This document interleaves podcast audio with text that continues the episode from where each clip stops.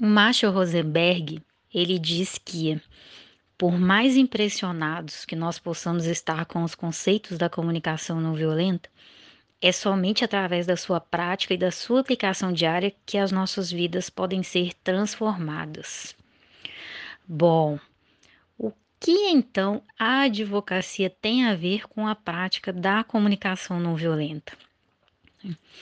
Nós advogados sabemos bem, né, que insultos, humilhações, fofocas, elas podem chegar ao judiciário, por exemplo, tanto na forma de uma representação criminal, queixa-crime, né, no caso de injúria, difamação ou calúnia, quanto por meio de ações de indenizações e ações trabalhistas.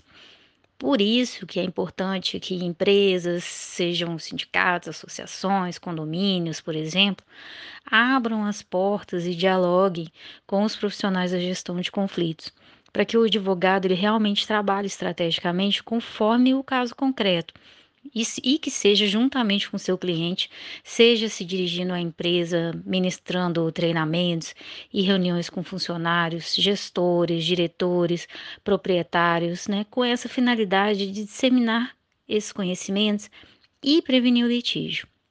Assim eu penso sobre a existência da comunicação não violenta, ou CNV, né, enquanto uma excelente oportunidade para empresas, advogados, negociadores e mediadores. Né. Esses profissionais que têm uma riqueza de habilidades e competências que podem ser melhor explorados por toda a sociedade. E também não é incomum que conflitos se apresentem e se perpetuem por meio da linguagem que é empregada por aqueles que conduzem um processo ou dele participem. Petições carregadas de adjetivações, ofensas, ainda que indiretamente reveladas, o uso excessivo de letras em maiúsculo, né, o caixa alta, e de excesso de pontos de exclamação. Né? Constituem sim práticas que podem vir a compor o perfil desse advogado que é aguerrido, combativo, esse que atua somente na esfera do contencioso, que conhece somente a esfera do contencioso. Em outra via, nós também observamos julgamentos que desqualificam uma das partes envolvidas ou até ambas, né? Julgados que são capazes de despertar a responsabilização dos envolvidos são também identificados no nosso dia a dia forense.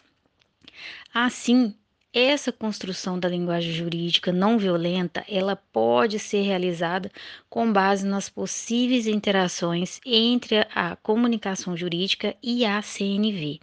Né? Essa formação de profissionais que conhecem dos métodos adequados de solução de conflitos, das suas técnicas e também da comunicação não violenta é essencial, medida para a construção da busca pelo consenso.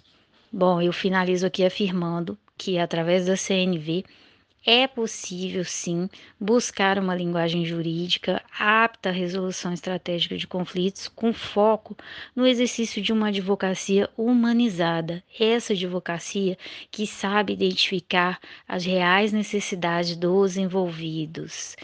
Bom, vou ficando por aqui. Me diga aí o que você acha. Um abraço e até a próxima.